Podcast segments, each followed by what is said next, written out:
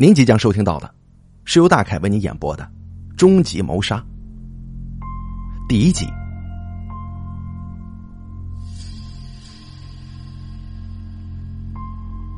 六月十一日晚上十一点钟，春阳市刑警大队大队长黄高山刚躺到床上睡觉，这电话就响了，是刑警队值班室打过来的。值班室人员小刘急切的说：“黄队长，刚才接到报警电话，阳光棕榈园一零八栋别墅里边发生杀人案件了。”黄高山飞快的套上衣服，跑到车库，踩下油门。黄高山一边开车，一边用手机布置任务。他很快就来到阳光棕榈园住宅小区。这里呢是春阳市最高档的别墅小区。入住其中的大多数都是这个城市的高官、名流、富豪什么的。黄高山走进幺零八栋别墅，迎面扑来一股刺鼻的焦糊味道。两个幺幺零巡警已经提前一步到达了。室内还有两个瑟瑟发抖的人，想必是受害者的家属。黄高山看清两个人面目的时候，心头当时就是一紧。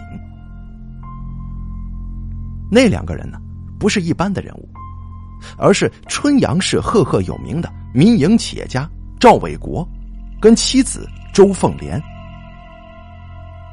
这赵伟国是春阳市京伦贸易集团总裁。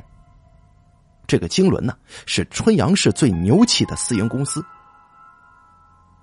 而这个叫周凤莲的，她是个典型的女强人，在春阳市卫星城南办了一家保健品厂。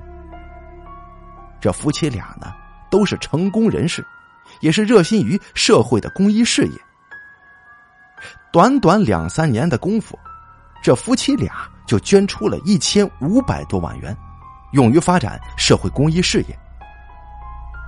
也正是因为如此，年前赵伟国被选为市人大常委，周凤莲被选为市政协常委。这凶杀案呢，跟这两个名人牵连起来，就附加了许许多多的因素了。黄高山将赵伟国跟周凤莲扶到沙发上，问了一些问题。开始的时候，两个人还能回答。这说着说着，两个人就神志昏迷，目光呆滞，说不出半句话来了。黄高山让幺幺零巡警赶紧将赵伟国跟周凤莲送往医院急救，而自己则是来到案发现场，厨房那个位置。宽大的厨房中央，蜷缩着一具焦糊的女尸。死者全身毛发全无，黑乎乎的脸部中间，一双痛苦绝望的眼睛圆睁着。从警十几年，黄高山还是第一次面对如此残忍的场面。外面响起一阵急促的脚步声，黄高山扭头一看，市局长领着一班人马赶到现场了。半个小时之后，在赵伟国家里召开了第一次案情分析会。黄队长汇报了案情：这是一起惨绝人寰的杀人毁尸案，受害者赵星月、赵伟国夫妻俩的独生女，今年二十一岁，北方外国语大学三年级学生。一个星期前放暑假回到家中。被害的时间大约在晚上十点钟左右。被害者先是被杀害，然后被浇上汽油，毁尸灭迹了。黄高山接着说：“就作案现场来看的话，被害者家中摆设整齐，门锁没有损坏，也没有丢失任何财物。我们刚才调阅了小区的监控录像。”也没发现可疑的陌生人员出入，而且啊，凶手作案的时间不超过二十分钟，据赵伟国所说，晚上九点多，赵星月说是想吃荔枝，他就跟妻子一起开车到附近的超市买荔枝。二十分钟之后回到家里，就看见女儿被杀害了。夫妻俩当时就吓晕过去了。半个小时之后，赵伟国醒来，马上报了警。从以上情况我们可以看出，凶手作案是蓄谋已久了，而且呢是赵伟国家的熟人，否则赵星月是不会让他进屋的。据此啊，我们可以给这起案件定性为蓄意谋杀。那么现在的问题是，凶手是谁？他跟赵伟国一家人有什么深仇大恨？为何要下如此毒手呢？从犯罪现场上来看，罪犯的反侦查能力很强，几乎没有留下任何有价值的痕迹。凶手杀害赵星月之后，完全没有必要毁尸灭迹。他之所以要多此一举，那么就只有一个解释，那就是他对赵伟国一家人有着深仇大恨。我们暂时啊，只了解到这些情况。更多的，要等到赵伟国夫妇清醒之后才能得知。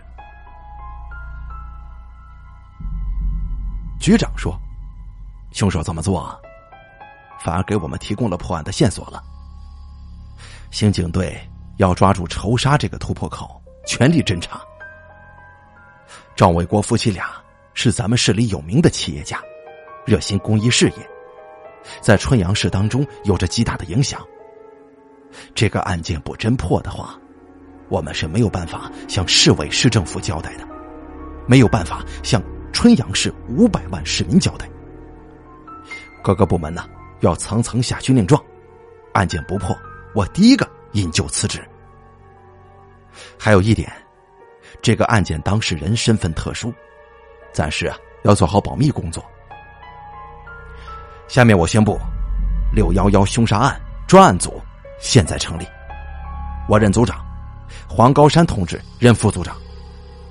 第一次会议现在结束，各个部门立刻行动起来，全力侦破这起恶性的凶杀案件。第二季，专案组兵分几路，投入到侦破工作当中。可是这几天下来。大家都没有搜集到任何有价值的线索。从赵伟国本人口中得知，他在生意场上是不可能有仇人的。京伦集团从事的是粮食期货贸易，这期货市场跟股市差不多，没有直接对手，更谈不上有什么生意上的冤家。而周凤莲在南河市的保健品厂，规模是很小的。只有几个老弱病残的亲戚在那帮忙，根本就挣不了多少钱。这哪里来的生意场上的敌人呢？再说了，即便是生意场上有所瓜葛，那么罪犯为什么要对赵星月下手呢？这仇杀既然不能成立，能否从情杀的角度上来突破呢？赵星月在北方外国语大学读书，他会不会在感情上遇到了麻烦，招致杀身之祸呢？第二天，黄高山飞往北方外国语大学，他找到赵星月的同学小杨。这个叫小杨的同学，来自于偏远的农村，暑假里留在城里做家教。他说道：“赵星月。”是一个比较特殊的女孩子，她的脸小时候被烧伤过，虽然做了植皮手术，可是她脸部的肤色还是跟一般人不同的，仔细看起来有些害怕。不过赵星月是一个开朗的女孩，跟大家相处的也不错，这或许跟她的家境有关吧。他爸爸妈妈做着很大的生意，每年暑假都会带他到美国度假。已经为他在旧金山买了大房子。大学毕业之后，他就到美国留学定居了。不过，呃，这放暑假前的一个月，他突然变了很多，神情恍惚，喜怒无常。据我们观察呀，赵星月的这些变化，跟一个男人有关。哦，跟一个男人有关。他是哪里人呢？叫什么名字？黄高山问。哦，嗯，那是一个挺帅气的小伙子，二十六七岁吧。这叫什么名字？嗯，哪里人？我们不知道。赵星月是从来不在我们面前提起他的。那个男人来我们学校找过赵星月几次，两个人还到外面吃过饭。自从他跟赵星月交往之后，赵星月就变得开朗快乐了。我们猜测，他应该是恋爱了。有一次，那个男人来我们宿舍找赵星月。我还用手机偷偷的拍过他呢。黄高山说：“那么他怎么又突然情绪起了变化呢？”小杨说：“这场爱情大概只持续了两个多月吧。那个帅哥呀，后来就再也没找过赵星月了。赵星月就是从那个时候开始变的。”黄高山感觉到。小杨提供的线索是非常重要的。虽然现在不能确定那个小伙子就是犯罪嫌疑人，但是至少从他的身上可以找到更多的线索。万幸的是，小杨的手机里还存着小伙子的照片。黄高山把照片冲洗出来，又问了一些其他的情况，这才返回到春阳市。黄高山来到春阳医院的高干病房，赵伟国跟周凤莲还没有从丧女之痛当中解脱出来。这短短的几天呢，夫妻俩已经是满头白发了。黄高山将小伙子的照片递到赵伟国的面前，说：“赵总啊，照片上的这个人，你认识吗？”赵伟国看着照片，眼睛里突然有了一丝光亮。啊，我我认识，他是京伦公司的业务经理，叫郑重。你们这个干什么？啊，我们初步怀疑啊，这个男子与星月被害有关。不可能的事儿啊！郑重在我手下做事，我很器重他的，他人品也不错，是个研究生，怎么可能做出那样残忍的事情呢？而且，他早在半个月前就辞职离开公司了。赵伟国摇着头，走出医院。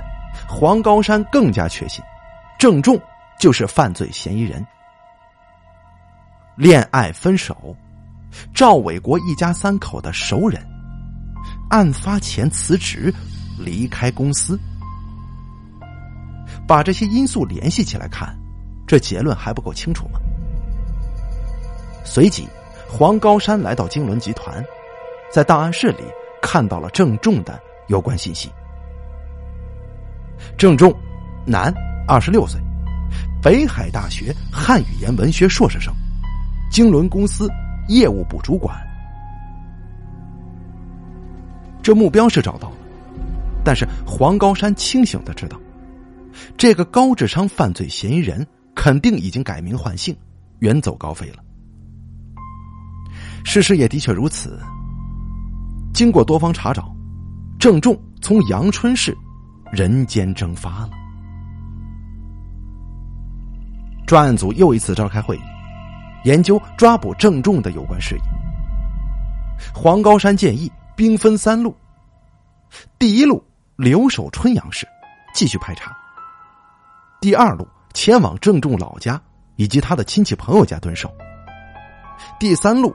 就是前往郑重就读过的大学。黄高山选择的是第三路，他有一个预感，郑重能干出那样残忍的事儿，他心理上是一定有问题的。或许从他就读的学校里可以找到有价值的信息。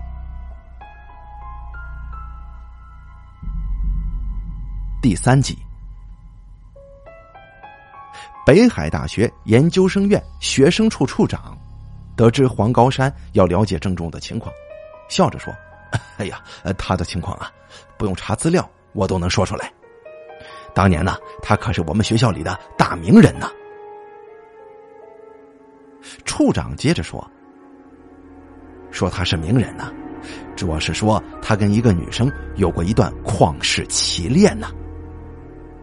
那个女孩叫叶娜，也是北海大学的学生，不过读的是生物化学专业。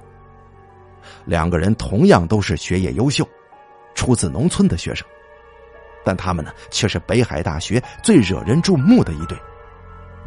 一个漂亮，一个英俊。”所有的人都认为他们是天作地合的一对。大学毕业之后，两个人都被保送到本校读研究生，可是叶娜却选择退出了。叶娜的理由很让人感动，她说：“郑重过得太苦了，她不忍心让郑重再过三年这样清苦的日子。”于是啊，她一声不响的离校了，到一个民营小企业上班。用他的工资资助郑重完成学业。其实啊，叶娜的学业是非常出色的，但是为了爱情，那个漂亮的女孩选择甘愿付出。哎呀，现在这样的女孩子不多了呀。对此呢，郑重当然也是怀着感恩之情。他做过一件让北海大学所有女生都羡慕不已的事情。他每天呢。都给叶娜写一首诗，悄悄的积攒着稿酬。在叶娜生日那天，他用稿酬买了九十九朵玫瑰花，献给了叶娜呢。说到这里，处长喝了一口水，接着说：“如果说他们的爱情仅仅如此，那还算不上什么旷世奇恋。他们身上啊，还是有其他故事的。”三年前的六月二十号那天，叶娜莫名其妙的自杀了，这谁也不知道是什么原因呢？叶娜的骨灰安葬在家乡。下葬那天，郑重在叶娜的墓地前自杀，不过没成功。被抢救过来之后，他还想寻死，直到看见叶娜留给他的遗书，这才放弃了自杀的念头。叶娜在遗书里要郑重好好的替他活着。六十年之后，他在天堂的大门口等着他。哎呀，你说呀，这多么好的一对呀！老天爷为什么就不让他们好好的活下去呢？说到这里，处长停了停。其实啊，像郑重这样出色的小伙子，自然不乏优秀的女生追求，可是他都拒绝了。研究生毕业之后，他离开了让他伤心的北海。剩下的具体情况啊，我就不大清楚了。